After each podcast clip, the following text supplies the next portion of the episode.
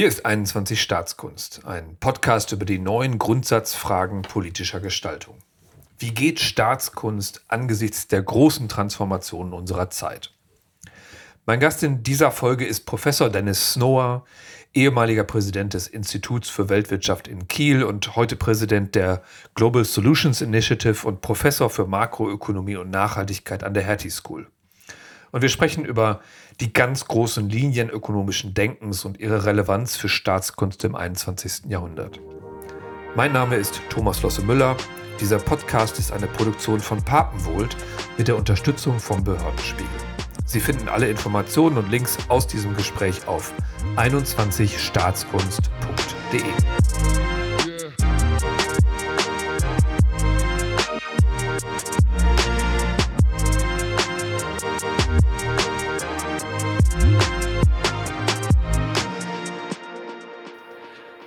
Dennis Snower, ganz herzlich willkommen bei 21 Staatskunst. Ähm, ich würde dich bitten, dich vielleicht unseren Zuhörern und Zuhörern einmal kurz vorzustellen, wer du bist, was du gemacht hast und was dein Denken und deine Perspektiven auf die Fragen, die wir hier in 21 Staatskunst diskutieren, geprägt hat. Ja, ich bin ähm, ein Kosmopolit. Ich bin ein Amerikaner, der in Wien in Österreich geboren wurde. Meine Mutter war Österreicherin, mein Vater war Amerikaner. Ich ging in eine amerikanische Schule in Österreich und äh, habe dann äh, das Studium an der Universität in Oxford und in Princeton gemacht, habe mich wieder ähm, nach Wien gezogen aber dann äh, lagen meine Deutschkenntnisse so mehr oder weniger zwei Jahrzehnte brach, ähm, bis ich nach Kiel kam, wo ich ähm, Präsident des Instituts für Weltwirtschaft wurde. Äh, und ähm, äh, somit habe ich, äh, ist es mir doch gelungen, diese zwei Teile meines Lebens äh, zu, äh, wieder in Einklang zu bringen. Und äh, das gelingt mir weiterhin. Ähm, 2019 bin ich ähm, von Kiel in Ruhestand getreten, äh, bin Professor an der Hertie School geworden, äh, Direktor an der New Institute in Hamburg, ähm, habe ähm, Professorial Fellowship in Oxford äh, und, äh, und in Brookings bin ich Fellow. So daher gelingt es mir, in verschiedenen Ländern aktiv zu sein und äh, eine Sicht immer von innen und von außen zu haben. Als ich äh, in Kiel 15 Jahre war, ähm, habe ich äh, die Probleme als Deutscher gesehen, bin auch Deutscher geworden, ähm, das, worauf ich unglaublich stolz bin. Und zur gleichen Zeit äh, konnte ich es auch als Österreich-Amerikaner, als ähm, Brite sehen, obwohl ich ähm, nie Österreicher oder Brite war. Und gerade diese Perspektive, diese Perspektiven und der Perspektivewechsel, glaube ich, ist in der heutigen Zeit besonders nützlich. Hm. Jetzt hast du in deinem Leben unheimlich viel geforscht. Ähm, Alleine schon äh, der Beitrag zur Insider-Outsider-Theorie hätte manchen schon für ein ganzes Lebenswerk gereicht. Und du hast aber dann noch Verhaltensökonomie, globale Ökonomie und Makroökonomie gemacht, also wirklich den Blick immer wieder geweitet. Und ja auch die Perspektive, die das Weltwirtschaftsinstitut auf die Welt eingenommen hat, immer nochmal neu geprägt.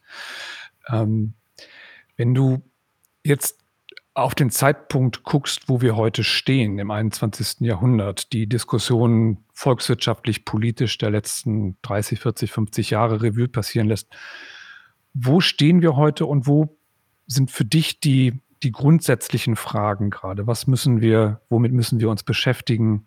Ähm, was steht an jetzt aus einer Staatskunstperspektive? Ich glaube, was ansteht, ist ein ganz fundamentales Problem, was sich erst im Laufe der Nachkriegszeit ergeben hat. Und das ist, wir müssen unsere wirtschaftlichen Ziele mit unseren fundamentalen Zielen und Grundbedürfnisse als Mensch wieder in Einklang bringen. Und ähm, die sind entkoppelt worden. Und das ist, ähm, ein großes Problem. Ich glaube, einfach dargestellt kann man sagen, der Mensch hat verschiedene Grundbedürfnisse und wenn man äh, weil das Gehirn sich nur 4 Sachen auf einmal merken kann, lassen wir es, äh, äh, auf 4, ähm, Grundbedürfnisse. Ähm, ich glaube, ein Grundbedürfnis ist das Wirtschaftliche. Wir brauchen genug Lebensstandard, um uns ernähren zu können, warm zu bleiben, Sicherheit zu haben, materielle Sicherheit. Der materielle Wohlstand ist ein Grundbedürfnis. Hm. Zweites Grundbedürfnis ist die soziale Einbettung, die Solidarität in unseren verschiedenen sozialen Kreisen, ob das die Familie ist oder der Sportverein oder, äh, der Arbeitsplatz, ähm, äh, die Nation. Da gibt es die Mhm. verschiedensten sozialen Einbettungen und die sind für den Menschen unerlässlich. Ähm, wenn man in den Knast einzeln eingesperrt wird, dann dreht man durch. Mhm. so ist ein Grundbedürfnis. Das dritte Grundbedürfnis ist die menschliche Befähigung, die Befähigung, das Leben durch eigene Kräfte zu schmieden. Und das haben wir auch von, ähm, den ersten Monaten, äh, des Lebens mit wenn man ein Baby, äh, einhemmt, dann wird es böse und fängt an zu, ähm, schreien. Ähm, man möchte befähigt sein, äh, die Umwelt zu prägen. Und dann, das vierte Grundbedürfnis ist, dass wir, ähm, dürfen die Umwelt nicht zerstören, weil somit zerstören wir unsere Zukunft und die Zukunft unserer Kinder. Und diese Grundbedürfnisse sind auch in, äh, fundamentalen Werten, die wir haben, ähm, äh, niedergelegt. Die, äh, Solidarität, das, äh, sind die Werte vom Communitarianism. Mhm. Äh, die, ähm, Befähigung, das ist der klassische Liberalismus. Äh, der materielle Wohlstand, das ist, äh, äh, Utilitarianism. Ähm, und, äh, dann die Umwelt, das ist die Eko Ökoethik. Ähm, so, ich glaube, diese Grundbedürfnisse haben wir. Und nach dem Zweiten Weltkrieg, ob man auf einer Seite war oder der anderen, ähm, war die soziale Einbettung sehr stark, weil in Mhm. einem Krieg, äh, ist das sehr ausgeprägt. Mhm. Und nach dem Krieg die Befähigung, der Wiederaufbau, etwas zu schaffen, äh, war auch stark da. Ähm, die Umwelt, äh, hat uns, äh, keine Sorgen gemacht, weil der Mensch war noch immer ein ganz kleines Tier auf einem riesigen Planeten und Mhm. hat nichts beeinflusst nichts, was wir wahrnehmen konnten. So, das Einzige, was uns gefehlt hat, war der materielle Wohlstand und dass wir uns dann darauf konzentriert haben, das hat auch gut gepasst. Aber dann im Laufe der Zeit haben wir immer mehr und mehr Wohlstand bekommen, äh, aber die anderen Dinge gingen in die Brüche. Ähm, die ähm, äh, das soziale Umfeld wurde zunehmend fragmentiert. Ähm, wir bekamen immer weniger Möglichkeiten, unser Leben selbst zu schmieden und, äh, die Anthropozäne ist entstanden. Die Umwelt, ähm, ist vom Menschen geprägt worden in einer Weise, die, äh, katastrophal ausgehen könnte. Und woher kam das? Und das Interessante meines Erachtens ist, das kam alles aus der großen Strömungen der Wirtschaft, die die Ökonomen nicht wahrgenommen haben.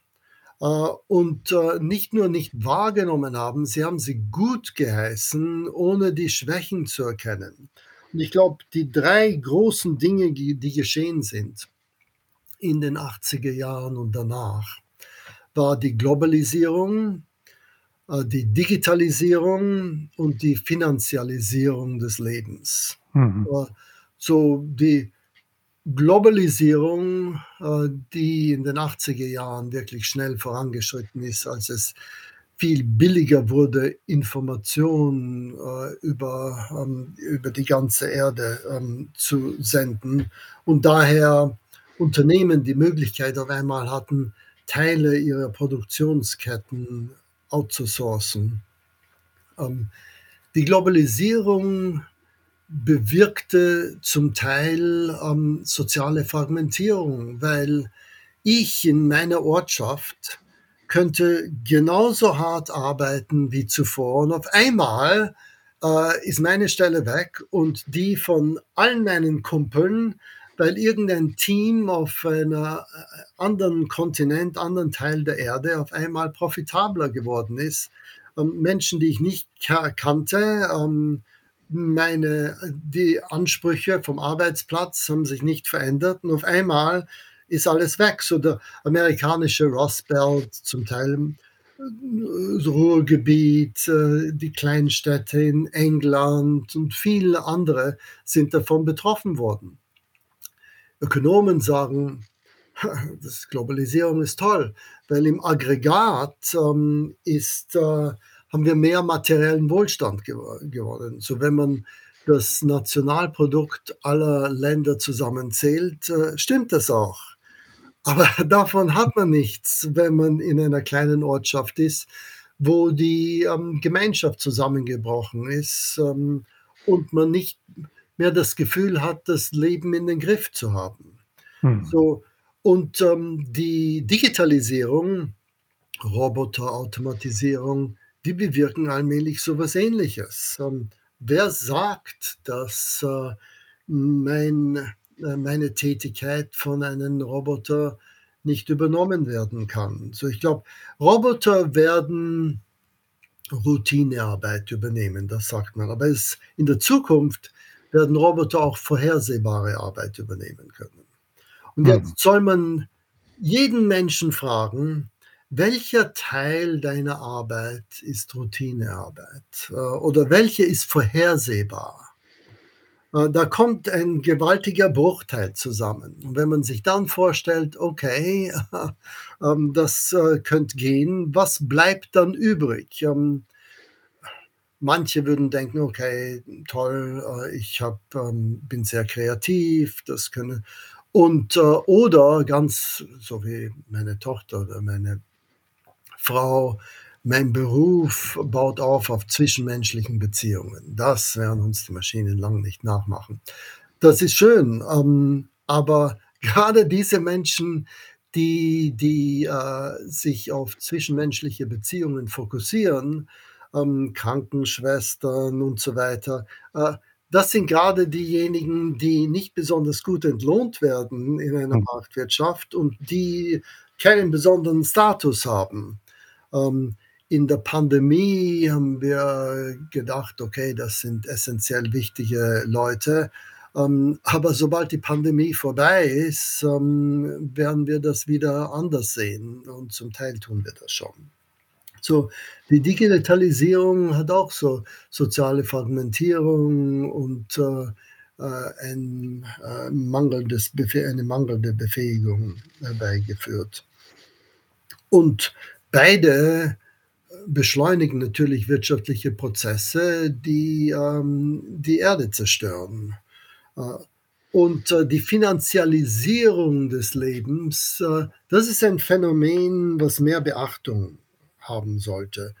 Mehr und mehr Teile unseres Lebens unterliegen der Marktwirtschaft. Und die Frage ist, wo sind adäquate Grenzen der Marktwirtschaft? So, wenn man Menschen fragt: „Okay, sollen wir mit unseren eigenen menschlichen Organen handeln können?“ Dann würden die meisten sagen: „Nein.“ Mhm. Ähm, aber überlassen wir die Krankenpflege unserer, äh, Eltern, ähm, anderen oder die, ähm, Bildung unserer Kinder? Diese Frage wurde schon längst äh, anders beantwortet. Mhm. Äh, und äh, außerdem im privaten Leben, äh, wenn Kinder gut abschneiden in der Schule, kriegen sie ein schönes Taschengeld. Ähm, was für ein Anreiz ist das? Ähm, oder wenn man äh, das, ähm, die eigene Nation verteidigen will, dann wird das, ist das ein Beruf geworden. Ähm, äh, so vieles äh, ist in die Marktwirtschaft eingenommen worden. Und es ist überhaupt nicht klar, ähm, dass äh, das äh, uns besonders geholfen hat in der Gesellschaft, Mhm. weil je mehr in den Markt kommt, desto mehr werden unsere Beziehungen anonymisiert und äh, desto schwieriger werden unsere persönlichen Verhältnisse. Wir haben nicht mehr die vielen Querverbindungen, die wir brauchen, um unser soziales Grundbedürfnis zu, zu befriedigen. Mhm. So die Finanzialisierung des Lebens, äh, darüber sollten wir uns viel mehr Gedanken machen. Aber das Interessante dabei ist Globalisierung, Digitalisierung, Finanzialisierung. Das wurde alles von den Wirtschaftswissenschaften gut geheißen. Das ist toll. Und wer das nicht versteht, der soll Wirtschaftswissenschaft lernen. Äh, Und wir haben wichtige Sachen übersehen, die uns jetzt äh, wirklich zu schaffen machen. Die äh, soziale Spaltung, die, ähm, die ökologische Transformation, das Mhm. sind die Ausartungen ähm, dieser Strömungen. Und und die am Ende, politisch ja auch den Fortschritt, den wir wollten, in Frage stellen. Also, die Trump, ähm, die Erfahrungen, die wir gemacht haben im im im Rust Belt, der Brexit sind ja nur Indikatoren dafür, dass da 'ne Spaltung passiert, die auch dazu führt, dass selbst das nach vorne gewandte liberale Denken in Frage gestellt wird, weil ich den Fortschritt gar nicht mehr ga garantieren kann. Ich ich würde die Punkte gerne einmal einmal nacheinander abarbeiten und mal bei dem Thema Globalisierung anfangen. Wir haben ja vor 30, 40 Jahren das Thema Globalisierung wirklich so diskutiert, wie du das beschrieben hast. Ähm, es gibt äh, Globalisierung führt dazu, dass wir mehr Effizienz kriegen, dass wir bessere Arbeitsteilung global hinkriegen und dadurch können wir mehr Wohlstand schaffen. Und als Gesellschaft und als Staat haben wir dem zugestimmt, ein bisschen in der Erwartung, dass dieser Wohlstand sich auf alle verteilt. Ähm, das Schlagwort damals war der sogenannte Trickle Down. Also, wenn wenn wenn wenn Firmen reicher werden, dann wird es dazu führen, dass, ähm, eine gesamte Gesellschaft wohlhabender wird. Mein Eindruck ist, dass der Trickle Down aber gar nicht funktioniert hat. Ähm, wo war denn da der Fehler in unserem Denken als Ökonomen? Okay, da gibt es 2 Dinge, die wir vor Augen haben müssen, meines Erachtens. Das 1. ist, es stimmt, dass der Kapitalismus ist, äh, kein System, der, äh das den Wohlstand, äh, gerecht verteilt. Ähm, wenn wir zur Wahlurne gehen, hat jede Person ein Votum. Im Kapitalismus ist jeder Euro ein Votum. Weil je mehr Euros man hat, desto mehr Stimmen hat man. Und diese 2 Systeme sind unvereinbar, außer der Kapitalismus wird gezügelt in Weisen, die durch den Kapitalismus nicht entstehen können. Und das ist auch nach dem Zweiten Weltkrieg, ähm, und schon davor geschehen, indem man Regeln, Gesetze, Regulierungen, äh, staatliche Anreize geschaffen hat, sodass es nicht zu diesen Ausartungen kam, äh, oder nicht so so viel davon, äh, entstanden sind. Und so Trickle Down ist Unsinn. Das, äh, hat nie gestimmt und das ist eine, äh, Floskel, die lächerlich ist. Äh, und, ähm die unsichtbare Hand, äh, von Adam Smith, ähm, dass alles effizient ist, ähm wenn man sich in der ökonomischen Theorie anschaut, unter welchen Bedingungen das stimmt, dann sieht man, das ist komplett weltfremd. Mhm. es gibt überhaupt keine Externalitäten. Äh, sobald man soziale Beziehungen zu den anderen Menschen hat, gibt es Externalitäten, äh, ganz Mhm. abgesehen von der Umwelt und so weiter. Also, wir schwimmen in einem Leben von Externalitäten. So, es ist, ähm, äh die Marktwirtschaft von sich allein kann nie, ähm, effizient sein. So, worauf wir uns fokussiert haben, war diese Schwäche des Kapitalismus, dass nicht gerecht verteilt wird. Und deswegen, äh, gibt es progressive Besteuerung und die verschiedensten Maßnahmen, um, ähm, benachteiligte Personen zu schützen und so weiter, die wir in einer Demokratie in einer liberalen Demokratie haben. Äh, Mhm. und durch die Digitalisierung und der Globalisierung funktionieren diese Sachen nicht mehr so gut und deswegen haben wir größere Probleme in Bezug auf Verteilung. Aber jetzt komme ich zum 2. Punkt und das Mhm. ist seit dem 2. Weltkrieg sind wir gefangen geworden von dieser Rechts-Links-Debatte. Wie viel sollen wir wachsen? So wie groß soll der aggregierte Wohlstand sein und, äh, wie gerecht soll's verteilt werden? Und je gerechter wir es verteilen, desto weniger Anreiz haben wir zu wachsen und desto kleiner ist der aggregierte Wohlstand. Und in diesem Trade-off stehen wir und daraus, äh, wird jede Partei, äh, etwas äh, etwas wählen entlang dieses Trade-offs. Das berücksichtigt nicht die anderen menschlichen Bedürfnisse. Und ich glaube, jetzt heutzutage sehen wir das ganz klar, dass, ähm, Menschen, äh, verlassen die, äh, Mainstream-Parteien, ähm, links und rechts, ähm, die nach dem 2. Weltkrieg und in den Nachkriegsjahren so stark waren.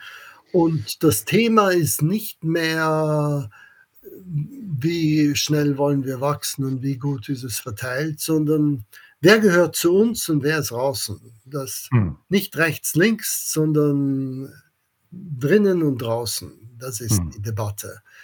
Und hier dreht es sich um etwas anderes und wir haben es vernachlässigt, weil es, ähm, in unserem Diskurs nicht vorhanden war. Die soziale Einbettung und die Befähigung ist wirklich wichtig. Und so wenn, Populisten dann kommen und sagen: „Ausländer stehlen eure Stellen“, dann bewirkt das was. 1. wir verstehen jetzt, äh, wer schuldig ist an an diesem Gefühl des Nicht-Befähigt-Sein Mhm. und warum unser gesellschaftliches Umfeld, äh, zerbröckelt. Die Ausländer sind es, ähm, die zerbröckeln es. Die müssen wieder raus. Äh, und das ist vollkommen verständlich, weil das sind Grundbedürfnisse des Menschen. Und diejenigen, die Politik gemacht haben in den westlichen Ländern, die gehören nicht zu den Benachteiligten. Und, äh, denen, äh, fehlt nicht die soziale Einbettung und die Befähigung. Und die vielen Menschen, denen es doch fehlt, die denken: „Okay, wir sind zu kurz gekommen und hier etwas ist vergessen worden.“ Und Populisten spüren das und, äh, drücken auf diese Wunde und haben entsprechende Reaktionen, nicht nur in Mhm. den entwickelten Ländern, aber auch in den Entwicklungsländern.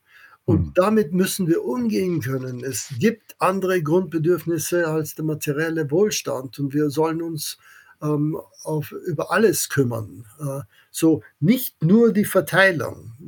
Und ich glaube, ein gutes Beispiel ist, ähm unmittelbar vorm Brexit-Votum in Großbritannien. Da war ich in London und, ähm, da gab es eine Studie von the Institute of Fiscal Studies, die besagt hat, sollte Großbritannien, äh, für Brexit, ähm, äh, ein Votum aussprechen, dann würde das BIP, äh, im Aggregat so um 10 % sinken über die Mhm. nächsten Jahre. Also, dramatisch sinken. Äh, dramatisch sinken. Und ich habe dann mit den verschiedensten Personen gesprochen, ähm, die äh, für Leave ähm, gestimmt haben. Ich habe ihnen gesagt, ne, was äh, sagst du zu dieser Aussage, dass das BIP könnte um 10% fallen? Und gesagt, ich bin sehr erleichtert. Ich muss nur 10% meines Wohlstands aufgeben und mein Land gehört mir wieder. Das ist ganz toll. Äh, ich glaube, äh, darauf gehe ich gerne ein. So, das zeigt, es gibt andere Grundbedürfnisse. Wir dürfen sie nicht vernachlässigen. Hm. Ich, ich finde das einen sehr interessanten Punkt. Äh, mein Wort dafür wäre Selbstwirksamkeit. Menschen möchten selbstwirksam sein. Sie möchten gestalten können und Herr, Herr, Herr oder Frau oder Herrin ihres eigenen Lebens sein. Und in der Tat, ich finde auch, die, der Brexit hat das ganz eindeutig gezeigt. Es war ja allen klar, dass es zu einem Wohlstandsverlust kommen würde, aber dieses sich selbst wieder befähigt fühlen äh, war das was dominierende Gefühl. Das ist übrigens, finde ich, auch ein ganz interessanter Punkt in der Diskussion um das bedingungslose Grundeinkommen. Also es gibt ja oft diesen eine Analyse ähm, äh, auch von, von, von Denkern und von Politikerinnen, die ähm, jetzt in der Digitalisierung, in dieser immer weiteren Konzentration von Wohlstand, ähm, das schon analysiert haben, auch verstehen, dass das passiert und dann aber keine Antwort darauf finden, wie wir mit den Arbeitsplätzen und denjenigen, die nicht daran teilhaben können, umgehen. Und dann das bedingungslose Grundeinkommen vorschlagen, was ja im Prinzip einfach nur eine finanzielle Kompensation ist. Und das greift genau an dieser Stelle zu kurz, weil ich im Prinzip nur sage, da kommt Geld aus diesem Prozess, aber es kommt keine Wirksamkeit mehr raus. Es kommt keine Befähigung, es kommt keine Bedeutung aus der eigenen Tätigkeit mehr heraus. Was ja eine sehr spannende Diskussion bei der Frage um Arbeit und Nichtarbeit geht. Ich habe ähm, einen Großteil meiner Karriere äh, als äh, Arbeitsökonom verbracht und hm. äh, meine Spezialität war Langfristarbeitslosigkeit. Und äh, die langfristig Arbeitslosen haben sich nicht befähigt gefühlt. Ähm, ganz im Gegenteil, diese Alimentierung hat sozial geschadet. Ähm, sie gehörten zu denjenigen, die sich selbst nicht erhalten konnten und von anderen erhalten werden müssen. Das ähm, hat nicht beigetragen zum Leben. Und ich sehe nicht, wie ein bedingungsloses Grundeinkommen dieser Falle entgehen kann. Mhm. Ganz genau. Gehen wir mal, ich erst das Thema Finanzialisierung oder die, die, die Tendenz, dass wir jetzt an vielen Stellen ja durchaus auch richtigerweise immer versucht haben, Dinge effizienter zu machen. Ich, ich, ich gehe mal auf die Sozialhilfen, die sozialen Hilfen, die wir haben, ein. Da haben wir heute das interessante Phänomen, dass wir alles von der Pflege zu Gesundheit, aber auch die Art und Weise, wie wir Jugendhilfe und, und andere soziale Hilfen für Familien organisieren, relativ klar jetzt in abgeschlossene Produkte organisiert haben, die in sich selbst effizient sind ähm, und auch ganz gut funktionieren. Und wir haben Dienstleister dafür, die die anbieten. Und gleichzeitig eine ganz parallele Entwicklung, die du auch schon beschrieben hast, nämlich dass Nachbarschaften eben nicht mehr funktionieren. Ähm, entweder weil wir demografischen Wandel haben, die Menschen älter werden und oft auch, weil ähm, die jungen Leute wegziehen. Also man wohnt heute nicht mehr an dem Ort, an dem man aufgewachsen ist, sondern es gibt eine hohe Mobilität und man, man zieht weg. Ähm, und, und, und Nachbarschaften und, und Quartiere und auch Vereine und Kirchen einfach nicht mehr funktionieren. Und da entsteht gerade eine Lücke, die ein echtes soziales Problem wird, weil wir haben niemanden mehr vor Ort, der helfen kann und erstmal niedrigschwellig da ist. Und die Übersetzung zwischen ich bin gerade alt und alleine und ich habe eine Pflegestufe und damit kriege ich das Produkt, funktioniert nicht mehr. Ähm, und da müssen wir auch in den Sozialhilfesystemen nochmal grundsätzlich umdenken. Ein bisschen so, wie wir das in Unternehmen übrigens hatten. Wir hatten ja äh, diese, diese Produktisierung und das Effizientmachen von Produkten ist etwas, was viele große Unternehmen gemacht haben und dann irgendwann vor 20 Jahren angefangen haben, aber wieder Kundenmanagement, Key Account Manager einzuführen. Das fehlt uns als Staat heute. Jemand, der einfach erstmal da ist, der sich einfach erstmal kümmern kann, ohne eine eine spezifische Produktkategorie äh, oder eine irgendeine Form von mal, effizientem Ablauf. Äh, dieses Dasein, das, das Kümmern sein, das soziale Organisieren. Und das ist, glaube ich, ganz grundsätzlich eine spannende Frage, wie wir Staat jetzt wieder organisieren, weil viele von den Bedürfnissen, die du benannt hast, sind ja kollektive Güter, öffentliche Güter, etwas, das organisiert werden muss, das nicht einfach so entsteht im Markt oder in irgendeiner Form von privaten Zusammenhang. Ich finde, ähm, das stimmt ähm, alles haargenau und ich glaube, es gibt mehrere Probleme diesbezüglich. Erstens, Effizienz funktioniert gut, wenn wir genau wissen, was das Ziel ist und wir genau das Umfeld kennen, in dem wir agieren. Und beides stimmt in der heutigen Zeit nicht. Die Welt ist im großen Wandel. Wir suchen nach neuen Zielen, um das Leben sinnvoll zu machen.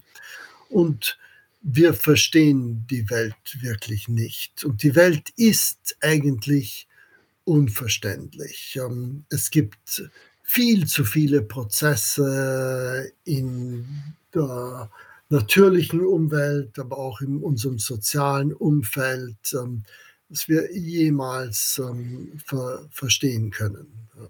Ich habe ähm, Jahre mit ähm, Gehirnforschern gearbeitet äh, mhm. und wenn man dann sieht, ähm, welche Teile des Gehirns müssen zusammenarbeiten, um eine Traube von einer Person zu einer anderen Person zu geben. Ähm, da geht irrsinnig viel im Gehirn los. Ähm, da gibt es äh, Milliarden und Abermilliarden äh, Querverbindungen, die äh, in ähm, Bruchteilen von Sekunden geschehen ist einfach unverständlich. Und auch wenn es auf dieser Ebene unverständlich ist, dann äh, Gesellschaften zu verstehen, ist auch unverständlich. Deswegen sollten wir die entsprechende Demut haben. Wir verstehen die Welt nicht.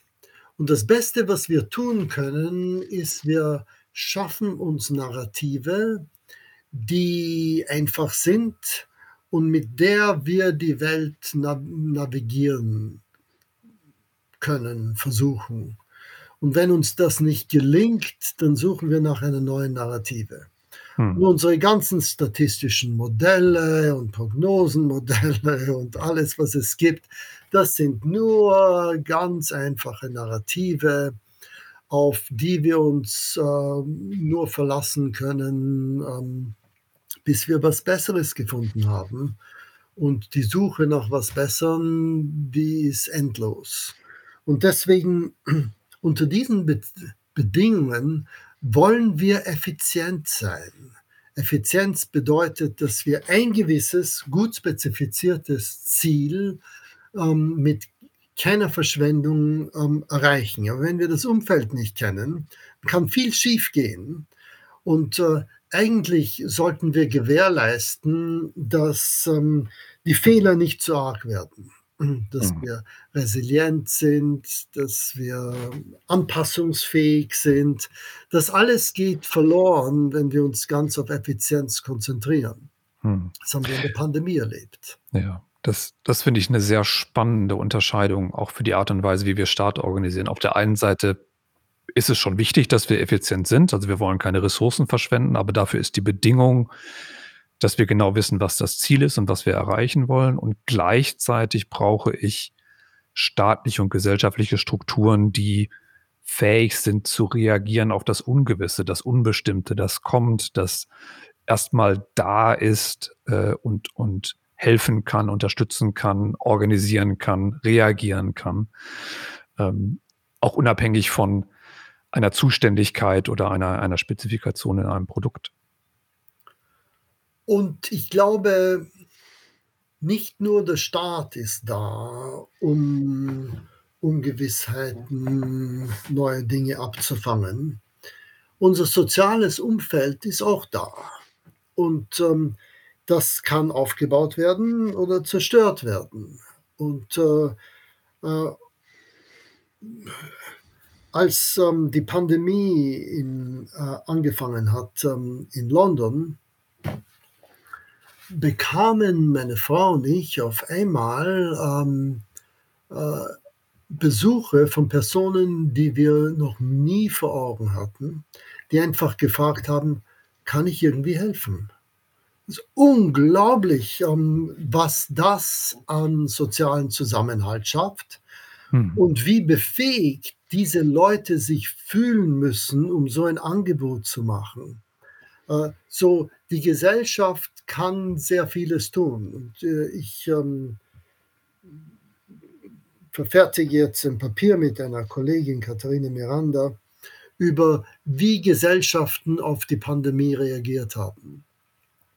Und, wenn man sich die Welt anschaut wir haben's für die G7-Länder gemacht, aber Mhm. es wir haben 150 Länder an an Daten. Ähm in überall ist die Wirtschaft zusammengebrochen. Überall hat die Umwelt so reagiert, wie man es vorhersehen konnte. CO2-Ausstoß ist gefallen, Plastikmüll ist gestiegen und so weiter und so fort. Aber Gesellschaften haben ganz heterogen reagiert. In manchen Gesellschaften, wie in Italien, ist die Befähigung gestiegen und der soziale Zusammenhalt zugleich. So, ich meine, die Regierung hat Fehler gemacht aber die Gesellschaft, ähm, war, ähm, an guter Stelle. In Frankreich das Gegenteil interessanterweise in unseren Daten. Mhm. In Deutschland ist die, ähm, Befähigung, ähm, gestiegen, ähm, etwas, äh, aber, äh, das z zur der Zusammenhalt nach außen ist gestiegen, der Zusammenhalt nach äh, nach innen ist gestiegen, nach außen ist gefallen. Das bedeutet, wir sind es war Tribalism. Wir sind, äh, mehr auf uns selbst angewiesen, ähm, so subjektiv gesehen. Und Mhm. das ist nicht gut in einer Welt, wo, äh, de die Pandemie nicht, ähm, äh, nicht zu Ende gebracht werden kann, wenn sie nicht überall zu Ende Mhm. gebracht wird. Aber aber kann ich dann noch mal nachfragen, weil ich finde, das das ist ja nicht ganz unkompliziert. Ähm, die die gesellschaftlichen Werte, die Fähigkeit von Gesellschaft unabhängig vom Staat solidarisch zu sein, Selbstwirksamkeit zu produzieren, Zusammenhalt zu organisieren, ähm, entsteht ja nicht einfach so. Das braucht lange Zyklen, also historische Entwicklungen, die Gesellschaften dahin bringen. Siehst du da eine Möglichkeit, dass, äh, Politik, dass Staat, dass gesellschaftliche Akteure etwas aktiv dafür tun können, Gesellschaft auch wieder in die Lage zu versetzen, solidarisch zu handeln? Wo sind da mögliche Ansatzpunkte? Ich glaube, sehr viel kann getan werden und die Auswirkungen würden auch sehr schnell gesehen werden. Ähm, so unsere Daten über Befähigung und, äh, soziale Einheit, Solidarität, die schwanken sehr von Jahr zu Jahr. Hängt Mhm. sehr von der Politik ab, äh, und von, äh, anderen Ereignissen, die es auf der Welt gibt. Und wir haben's auch in Deutschland erlebt, ähm, als, ähm, die große, äh, Immigrationswelle gab, gab's diese Willkommenskultur und dann auf einmal hat es sich geändert. Äh, wer sagt, dass diese Sachen einfach nur auf lange Dauer zu ändern sind? Kann sich ganz schlagartig ändern. Man muss nur die richtigen Impulse geben. Mhm. Äh, ich glaube, am Arbeitsplatz gibt es 'n riesigen Unterschied, ob man die, ähm die, ähm, Benachteiligten durch passive oder aktive Maßnahmen unterstützt. Man Mhm. Arbeitslosengeld gibt oder, ähm, Beschäftigungs und Ausbildungsgutscheine. Ähm, Mhm. riesiger Unterschied, äh, in der Mhm. Befähigung.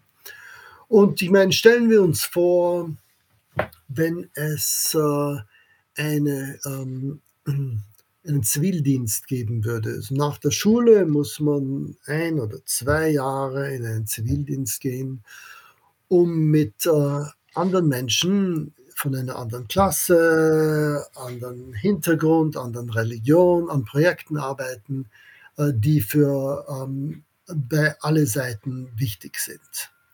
Ähm, ich glaube, die Wirtschaft würde sowas gern finanzieren, ähm, weil äh, jeder würde sehen, dass das ähm, wirtschaftlich äh, sehr nützlich ist. Ähm, und, ähm, und Menschen bekämen eine ganz andere Perspektive im Leben, die, glaube ich, von langer Dauer wäre. In Amerika gab es in den 80er Jahren Busing, wo man äh, schwarze Kinder per Autobus in weiße Schulen schickte und umgekehrt. Und was geschehen ist, ist, dass in vielen von diesen Schulen ist Krieg ausgebrochen zwischen den Schwarzen und den Weißen. Und dann hat man, Aronson hat, äh, glaube ich, diese Initiative geleitet, Sozialpsychologen gebeten, ein System zu entwickeln, um damit fertig zu werden. Und er hat die Klassen in verschiedene Gruppen geteilt. Und äh, weiß ich, nehmen wir an, man studiert den Ersten Weltkrieg. Und so eine Person in dieser Gruppe interessiert sich für Landwirtschaft, die andere für Armee und die äh, andere für Zivilgesellschaft. Und so, wir haben äh, sieben oder acht Spezialisten in einer Gruppe. Und die Spezialisten in jedem Bereich treffen sich, um sich auszutauschen und dann teilen es ihrer Gruppe mit. Und am Ende davon äh, macht man ein Examen. Mhm. Und man hat schnell begriffen als Student, dass wenn meine Kollegen nicht gut ihr Wissen übermitteln können, dann äh, werde ich schlecht abschneiden. Und das Interessante ist, als man eine Befragung machte, 25 Jahre danach, wie man Leute aus einer anderen Rasse betrachtet, gab es ganz große Unterschiede. Die Toleranz derjenigen, die in so einen Jigsaw Classroom eingebettet waren, war eine ganz andere. Also ich glaube, mhm. ein Zivildienst könnte viel bewirken. Aber es ist nur ein Beispiel. Mhm. Arbeitsplatz, ähm, der Schule und so weiter kann es viel mehr geben. Es sind zwei, wahrscheinlich zwei Stoßrichtungen. Das eine ist, man muss Politiken darauf überprüfen, ob sie Zusammenhalt zerstören. Also wir haben ja auch, also ich meine, ganz einfaches Beispiel. Ähm, ich kann mir nicht vorstellen, dass wir das Thema Klimatransformation in den Blick kriegen, wenn die Menschen sich Sorgen machen um steigende Mieten. Also mhm. man muss sozusagen die, den Zusammenhalt an der Stelle organisieren. Das ist aber nicht alles, sondern ähm, wenn ich dich richtig verstehe, auch Politiken zu haben, die Kooperationserfahrungen fördern, die Zusammenhalt stärken, dass ich Menschen zusammenbringe, auch über ihre Filterblasen, sozialen Gruppen ähm, und, und auch ähm, soziodemografischen Hintergründe hinweg. Ähm, ich würde einmal kurz nochmal zurückkommen auf dieses Wort des Narrativs. Ähm, wir haben ja in der Diskussion jetzt, wie wir Transformationen organisieren, auch eine, eine, eine, eine Renaissance dieses Begriffs äh, Narrativs, gemeinsames Ziel, also die Frage, wie wir Kooperation zwischen verschiedenen Akteuren organisieren. Also wir werden ja die industrielle Transformation in Richtung Klimaneutralität nicht hinkriegen, indem jedes einzelne Unternehmen irgendwas macht, sondern es muss auf ein gemeinsames Ziel fokussiert sein. Ähm, Matsukatos Mission Economics hat ja eine, eine ähnliche Zielrichtung, also das, das, das Narrativ in gemeinsame Strategien, ein gemeinsames Vereinfachung von Realität hinzukriegen, sodass aber alle Akteure wissen, in welche Richtung sie, sie handeln können. Gibt es da ein Geheimrezept? Was sind da die wichtigen Elemente in so einem Narrativ? Ist das etwas, was nur passiert? Oder können wir das auch wirklich bewusst einsetzen als ein Instrument, um gleichgerichtetes Handeln äh, im Sinne von Zielerreichung hinzukriegen? Ich glaube, das haben wir als Menschheit schon längst immer wieder genutzt. Ähm, Nationen sind nur zustande gekommen, weil wir nationale Narrative schufen und sehr stark investiert haben in der Verbreitung dieser Narrative, sodass man sich als äh, ein, äh, eine Bürgerin oder ein Bürger einer Nation verstanden hat. Das war was Neues. Äh, Mhm. Hat es vor 500 Jahren nicht gegeben. Äh, so, wir können Narrative schaffen und es gab äh, riesige Imperien, ähm, Alexander des Großen und so weiter, die, ähm, da gab es auch ein Narrativ. Ähm, der Mensch kann sich als ein Teil eines größeren Kollektivs verstehen. Das bedeutet nicht, dass der Mensch nur ein Teil des Kollektivs ist, weil die Verbindung zur eigenen Familie, einem eigenen Dorf und so weiter, kann genauso groß sein. Aber zuzüglich hat man Verbindungen mit Menschen, die man nie gekannt hat, nie kennenlernen wird, ähm, aber man fühlt sich als Gemeinschaft, um kollektive Ziele zu erreichen. Und ich glaube, heutzutage haben wir Herausforderungen auf verschiedenen Ebenen. Im Klimawandel ist es die ganze Erdkugel. Und da können wir ein Narrativ schaffen, wo wir uns einfach als Weltgemeinschaft sehen, um diesbezüglich ein gemeinsames Ziel zu erreichen. Wenn es um Wasserknappheit geht, dann brauchen wir das nicht. Dann, dann äh, brauchen wir nur die Region anschauen, in dem es diese Knappheit gibt und, und so weiter und so fort. So es, wir haben die verschiedensten Ziele, individuell, kollektiv, kollektiv von verschiedenen Arten. Und deswegen sind wir auch so kreativ in der Schaffung von vielen verschiedenen sozialen Gruppen und Netzwerken, äh, die uns das ermöglichen. Aber so eine Wirtschaft ist komplett in solchen sozialen Netzwerken eingebettet. Aber die Wirtschaftswissenschaftler haben das übersehen. Die sagen einfach Exploitation of uh, comparative advantage, um, gains Mhm. from trade. Äh, wir, jeder wird verstehen, dass ähm, durch Tauschhandel wird, ähm, wir werden so lange tauschen, bis alles effizient, ähm, äh, alle Aktivitäten effizient geschehen sind. Ja, ich glaube, das übersieht den sozialen Teil. Warum ähm, funktioniert die Wirtschaft nicht in einem failed state, einem versagten Staat, wo es äh, kein Recht und Ordnung mehr gibt. Ähm, der Grund ist, weil die sozialen Verhältnisse nicht stimmen. Und deswegen es ist nicht die freie Marktwirtschaft allein, äh, die zur Effizienz führt.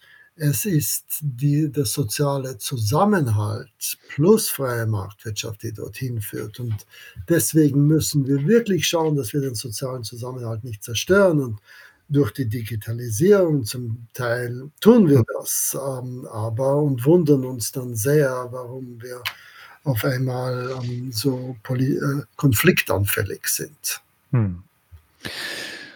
Digitalisierung. Und die, der, der dritte große Faktor in den Dingen, die sich geändert haben.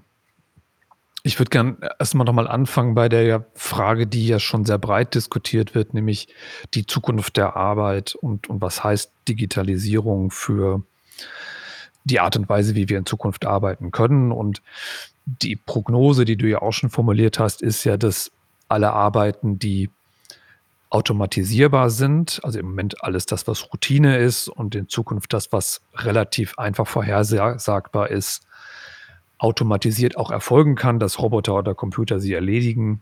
Ähm, wenn ich jetzt mal auf Verwaltung gucke, beispielsweise auf Staat selber gucke, 80, 90 Prozent aller Aktivitäten in einer normalen Verwaltung ist ja das Lesen eines Dokumentes, der Abgleich mit irgendeinem Referenzrahmen und dann eine Entscheidung. Das findet im Moment noch in den Köpfen von Menschen statt, aber es ist sehr wahrscheinlich, dass das von Algorithmen übernommen werden kann, auch mit einer relativ hohen Präzision. Und dass man auch die Themen Bias und Datenlage und so weiter alles in den Griff kriegen wird. Also dass wir da uns hinbewegen werden.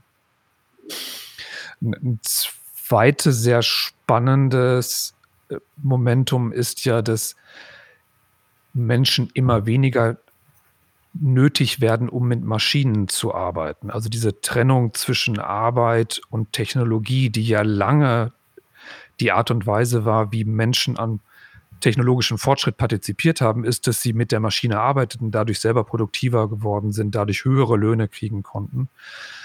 Aber wenn die Maschinen sich selbst steuern können und vernetzt arbeiten können, brauche ich immer weniger Menschen, die mit den Maschinen arbeiten. Also werden wir auch, ist dieser Mechanismus, auf den wir uns geschichtlich verlassen haben, wie, wie, wie Arbeitnehmerinnen und Arbeitnehmer und Menschen an technischem Wohlstand partizipieren können, der bricht dann irgendwann.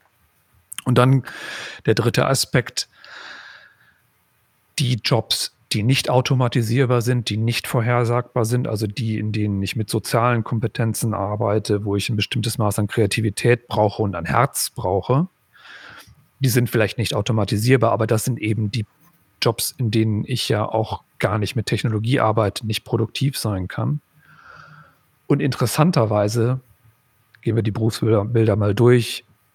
Lehrerinnen und Lehrer, Pflegerinnen und Pfleger, Krankenschwestern und Krankenschwestern, Musikerinnen und Musiker, Künstlerinnen und Künstler im Wesentlichen ja in Systemen heute arbeiten, die jetzt schon vom Staat organisiert werden. Ob das jetzt direkt steuerfinanziert ist oder durch Sozialversicherung oder, oder Versicherungssysteme organisiert ist. Und das wird ja in Zukunft bedeuten, dass wir diese Systeme weiter ausbauen müssen. Also wenn wir, wenn, wenn es, wenn es nur noch mit diesen Fähigkeiten Jobs gibt, Jobs, die heute schon der Staat organisiert oder die gesellschaftlich organisiert sind, ich will den Staat jetzt gar nicht so als einen singulären Akteur äh, verstanden wissen, dann werden, laufen wir ja auf eine ganz andere Form von Arbeitswelt und auch wieder von, von eher öffentlicher, kollektiver Organisation hinaus. Ich bin nicht dieser Ansicht. Ähm, zum Teil, ja, stimmt. Besonders wie wir es jetzt organisiert haben, Lehrerinnen und Lehrer, Pfleger und Pflegerinnen, ähm, Krankenschwestern, die werden vom Staat organisiert. Aber wer sagt, dass das gut ist und wer sagt, dass das gut sein wird? Ähm, so, ich bin ähm, nicht davon überzeugt. Und außerdem bin ich nicht überzeugt, dass ähm, die nicht automatisierbaren Teile des Jobs mit wirtschaftlichen Dingen nicht gut verbunden sind.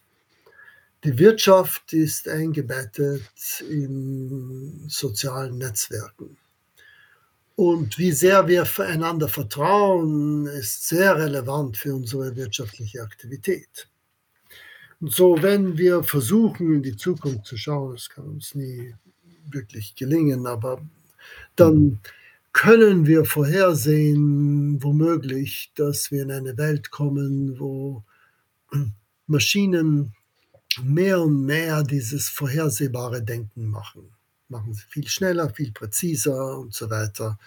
Ähm, und wo Maschinen es schwierig haben, ist all das, was zwischenmenschliche Beziehungen erfordert. So, man kann sich gut vorstellen, dass ähm, auch in wirtschaftlichen Bereichen, wo zwischenmenschliche Beziehungen wirklich äh, wichtig sind, und das sind die meisten wirtschaftlichen Bereichen, können diese wirtschaftlichen Beziehungen wirklich gut ausgebaut werden. Sich vor 500 Jahren haben, hat sich die Menschheit entschieden, jeder muss lesen und schreiben können. Vor 400, hm. 350 Jahren. Und inzwischen ist uns das mehr oder weniger gelungen. Jetzt stellen wir uns vor, wo wir uns, jetzt machen wir ein neues Projekt als Menschheit. Wir nehmen uns vor, dass wir alle Experten werden in den Gebieten Empathie, Perspektivenwechsel, ähm, äh, Mentalisierung, das zu verstehen, was in anderen Gehirnen geschieht, kann alles gelernt werden.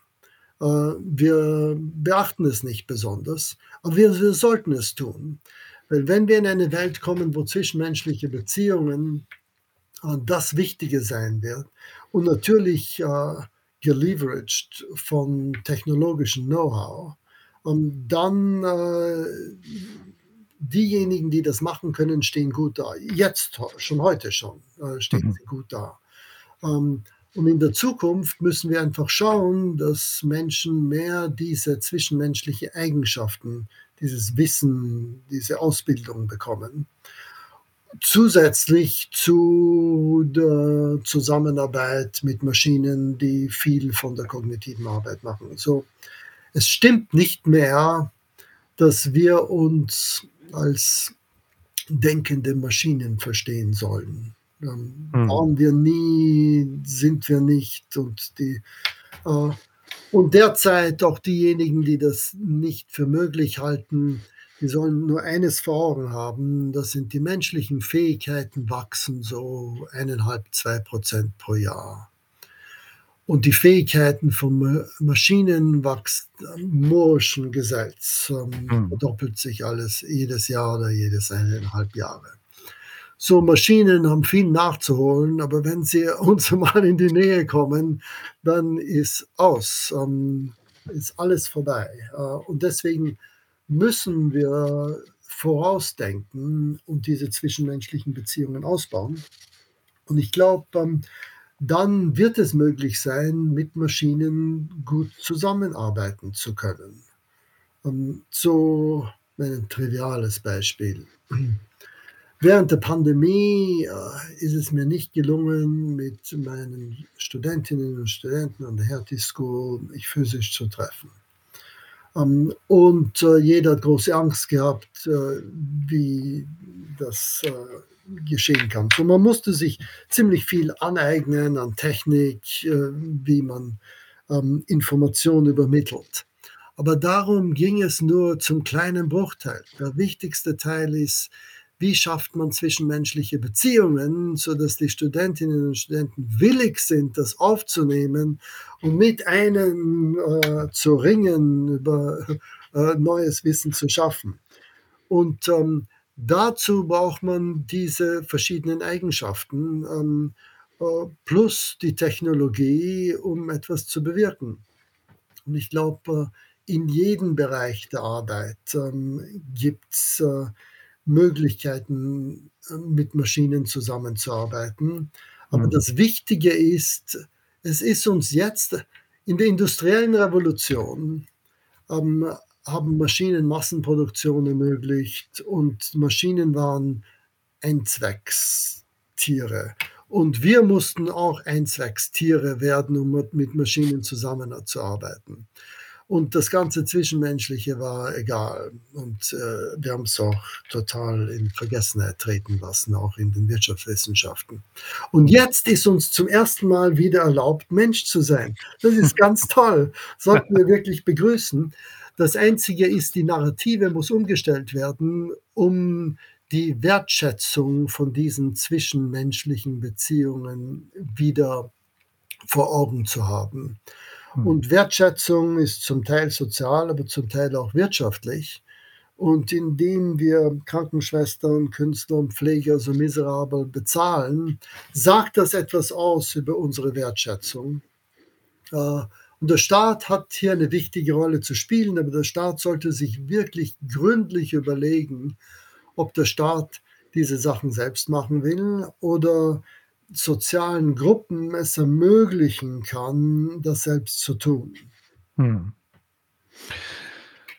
Das heißt aber auch tatsächlich dann die Rahmenbedingungen dafür zu schaffen, also sowohl erstmal in der Art und Weise, wie wir ausbilden, wie wir Schule organisieren, das Soziale diese Fähigkeiten fördern ähm, und ausbauen und dann eben auch Märkte so zu organisieren, dass das funktioniert. Und das ist ja eine komplexe Diskussion, die wir jetzt bei Künstlerinnen und Künstlern beispielsweise im Urheberrecht haben und so weiter. Aber ich würde dem zustimmen, ich halte das auch für möglich. Also ich halte es für möglich, dass es organisiert wird, aber es braucht Rahmenbedingungen, die das ermöglichen, ohne dass der Staat es selber machen muss. Das ja, ist, glaube ja. ich, das ist, glaube ich, der Punkt.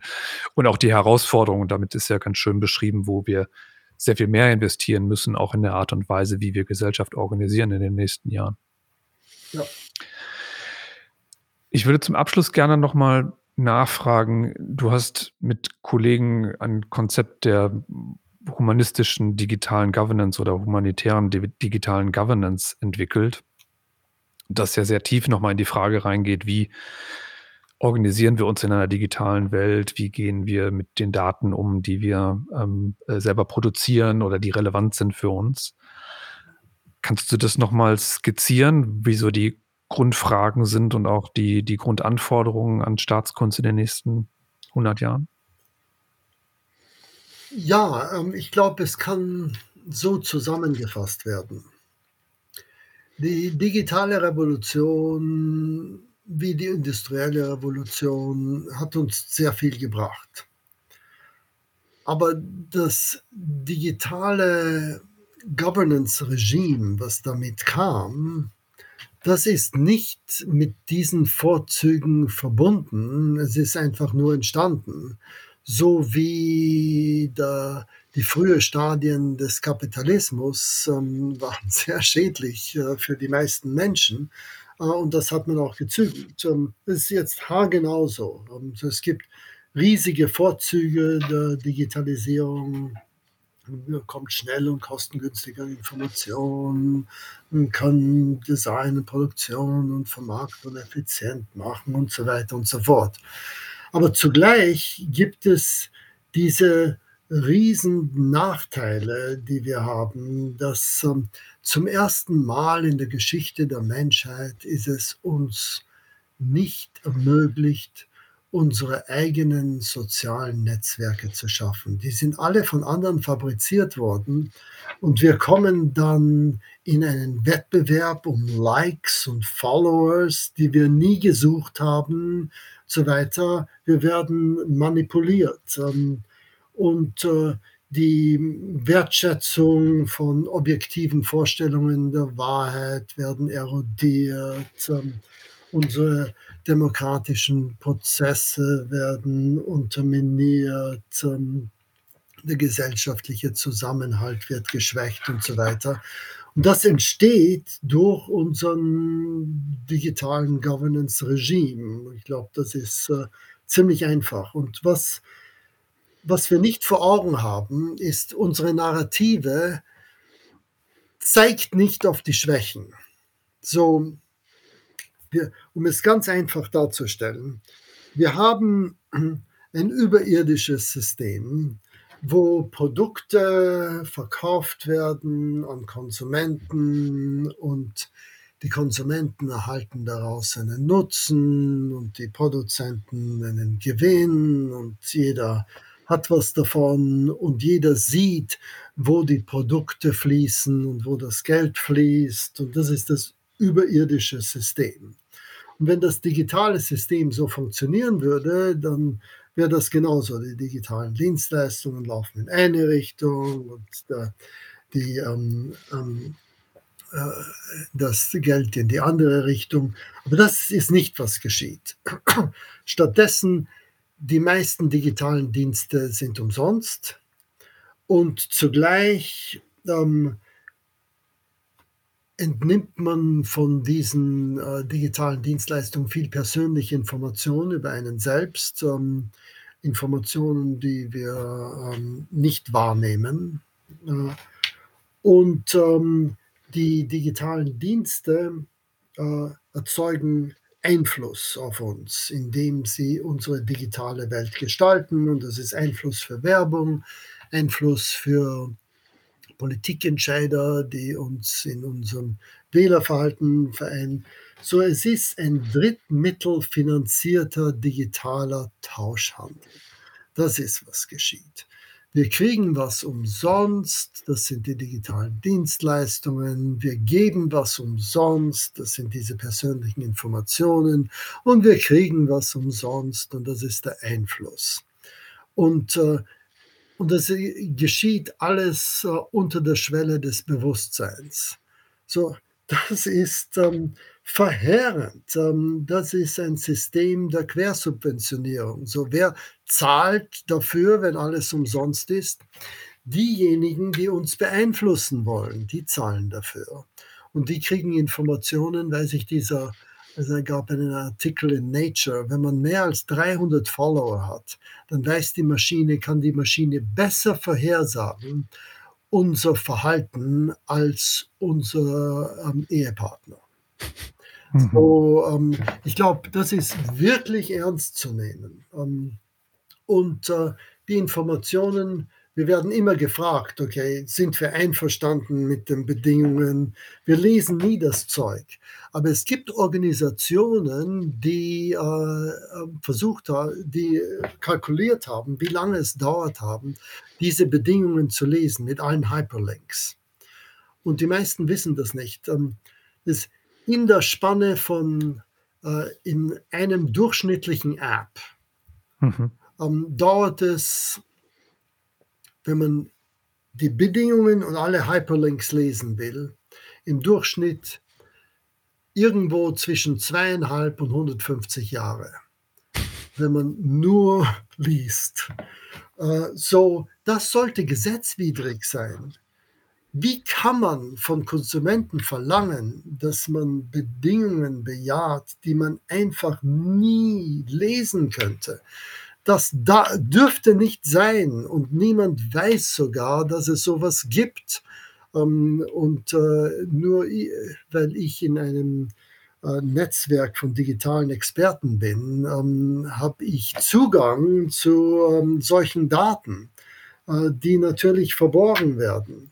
So, wir haben derzeit eine digitale Leibeigenschaft. Ähm, das ist, was es ist. Ähm, die digitalen Nutzer werden von Drittmittelgebern genutzt. Äh, und ähm, wie Leibeigene erhalten diese digitalen äh, Nutzer etwas Wertvolles als Gegenleistung für die äh, Dienstleistungen in ihre Handler. und es ist ihnen ermöglicht, das Netzwerk zu verlassen. Aber wenn man die Netzwerke verlässt, dann hat man keinen sozialen Kontakt mehr, man ist mit der wirtschaftlichen und sozialen Welt nicht mehr verbunden. So ein Leibeigener kann fliehen, aber dann was? Äh, man, lässt die ganzen Informationen über sich zurück, weil die gehören einem nicht. Äh, so, das ist ein System, was nicht nur nicht funktioniert, es ist schädlich für uns. Ähm, es ist eine Art von digitaler Züchtung. Äh, unsere Präferenzen werden gezüchtet durch das Umfeld, ähm, was wir haben. Und äh, unsere Aufmerksamkeit ähm, wird gebunden und unsere Arbeitsprozesse werden immer wieder unterbrochen. Es wird wir werden äh, zu ähm, Kooperationspartner in Werbung für Netzwerkwachstum und so weiter. Ähm, das hat äh, schreckliche Implikationen für unsere Psyche und, äh, und das Problem lässt sich beheben und äh, wir haben ein Konzept entwickelt, was wir auch äh, der ähm, Europäischen Kommission und verschiedenen Regierungen, die sich daran interessieren, ähm, äh, unterbreiten werden. Ähm, und ich, das Konzept ist ganz einfach und ich kann es ganz kurz zusammenfassen, wenn du nichts dagegen hast. Sehr gern. So, wir müssen uns einfach die Daten, die wir, persönliche Daten, die wir haben, neu klassifizieren.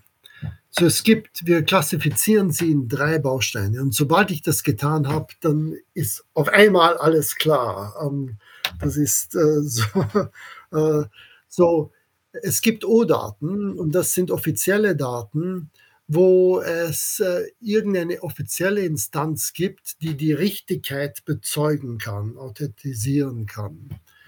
Und ähm, das ist äh, dein Name, deine Adresse, äh, dein Vermögen und so weiter. Hm. Dann gibt es P-Daten, das sind private Daten. Das sind entweder äh, P-Daten, die von einem selbst entstehen, First-Person P-Data, oder äh, Second-Person P-Data, die von über einen von anderen zusammengebastelt äh, wurden, wie dein psychologisches Profil bei Facebook. Um, ähm, das gehört Facebook, aber das ist Second Party P-Data.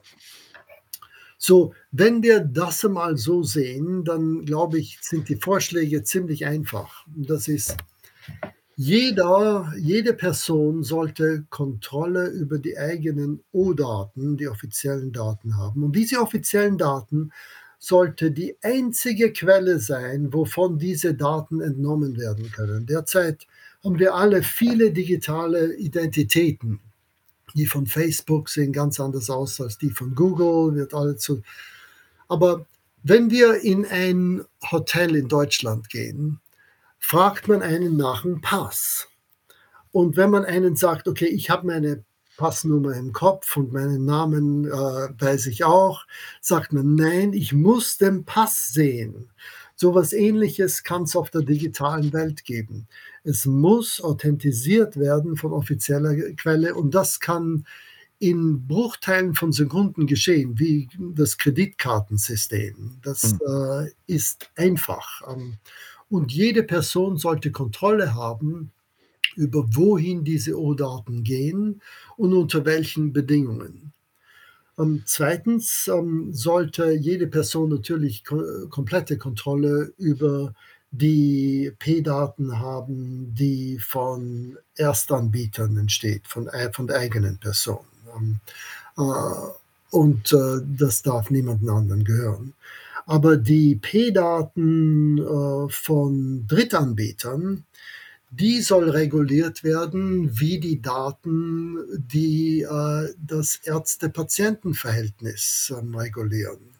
Äh, so, das ist ähm, auch keine ähm, schwierige Geschichte. Wir haben die Gesetze da, sie sind nur hier nicht angewandt. Ähm, und dann gibt es Kontrolle über C-Daten. So C-Daten sind die kollektiven Daten, wo wir zusammenkommen wollen als Sportverein oder als Interessensgruppe oder was immer, die Hunderttausenden von sozialen Netzwerken, die wir haben. Da sollte es einen Raum geben, Data Commons, wo wir die Daten für einen gewissen Zweck mit gewissen spezifizierten Personen teilen können, unter gewissen Bedingungen. Und die Personen, die das organisieren, die haben die Aufgabe, zur, rechtliche Aufgabe, zu gewährleisten, dass das auch geschieht. Und das muss durch Gesetze untermauert werden. Hm. Ähm, und ähm, und dann kann man sich Gedanken machen über das Restliche. Das ist, ähm, wir brauchen eine Gewährleistung von Vereinsrechten für, äh, Vereinsrechte für digitale Nutzer. Wir brauchen Rechtsschutzes für gefährdete digitale äh, Benutzer. Ähm, wir soll, müssen sicherstellen, dass der Wettbewerb in der Online-Welt ähm, analog zur Offline-Welt ähm, vorangeht. Kann alles gemacht werden. Aber man braucht zuerst diese Kontrollen und dann kann es so eine GAP-ähnliche Aufsicht für Datenhändler geben hinsichtlich des Schutzes der gespeicherten Daten.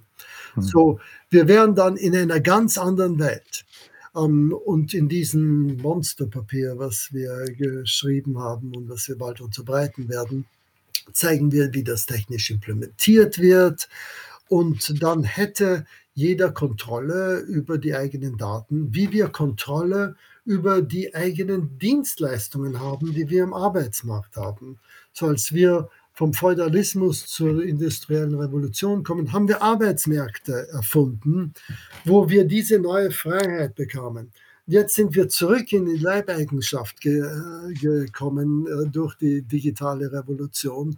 Und jetzt brauchen wir dasselbe, Freiheit. Ähm, und äh, dieser Vorschlag ähm, versucht genau das zu bewirken. Hm. Wir sind an, in 21 Staatskunst schon öfter an diese Stelle gekommen, dass es geht jetzt wirklich darum, Märkte nochmal neu zu gestalten oder überhaupt wirtschaftliche Interaktionen neu zu gestalten, genauso wie nach der oder während der industriellen Revolution. Genau. Dinge sind passiert. Es gab tolle Möglichkeiten. Ähm, unser Wohlstand basiert auf der industriellen Revolution, aber es war eben notwendig, in die Strukturen reinzukriegen, Rechte neu zu ordnen, damit es im Sinne der verschiedenen Werte, die du beschrieben hast, dann wirklich für alle funktioniert am Ende. Und genau. das ist keine ganz kleine Aufgabe, aber ja durchaus auch eine spannende Aufgabe. Genau. und wir haben es schon mal geschafft. Aber so wir müssen da jetzt rein. Deswegen ist es nicht so eine so groß eine Aufgabe, wie wir uns vorstellen. Hm. Ähm. Dennis, das war sehr reichhaltig und ein sehr weites Feld. Ähm, nicht ganz unerwartet spannend. Ganz herzlichen Dank für das Gespräch. Zum Abschluss würde ich dich noch bitten, wenn du eine Empfehlung für unsere Zuhörerinnen und Zuhörer hast, welches Buch, welchen Podcast, welche Serie an, an, an Papern zu lesen sind, wenn man sich mit diesen Themen beschäftigen will. Wir werden auf jeden Fall ähm, euer Paper und äh, auch die Global Solution Initiative schon mal in die äh, Notes zu dieser Folge aufnehmen. Aber was ist das, was ist das Werk, das du sagst, das muss man gelesen haben? Ich glaube, es sind zwei Dinge, ähm, die nützlich sind. Ähm, eines ist ein Werk und das ist ein Buch von einem Anthropologen, Joe Henrik. Das nennt sich Das Geheimnis unseres Erfolgs. Ähm, wieso ist der Mensch erfolgreich geworden? Ähm, wenn wir uns da besinnen, kommen wir auf viele von den Themen zurück, mit denen wir gesprochen haben. Und das Zweite ist ähm, die Global Solutions Website, weil die fasst zusammen die wichtigsten globalen Herausforderungen, die es auf der Welt gibt und äh, bringt sie in Zusammenhang mit Lösungsvorschlägen, die aus aller Welt kamen. Und das zeigt, wie es unter der Oberfläche brodelt und dass wir, dass es ähm, Gemeinschaften gibt in der ganzen G20, die gemeinsam an der Lösung von großen globalen Problemen arbeiten. Das ist doch ein schöner Punkt, um dieses Gespräch zu beenden. Ganz herzlichen Dank. Ich danke, hat mich ungemein gefreut.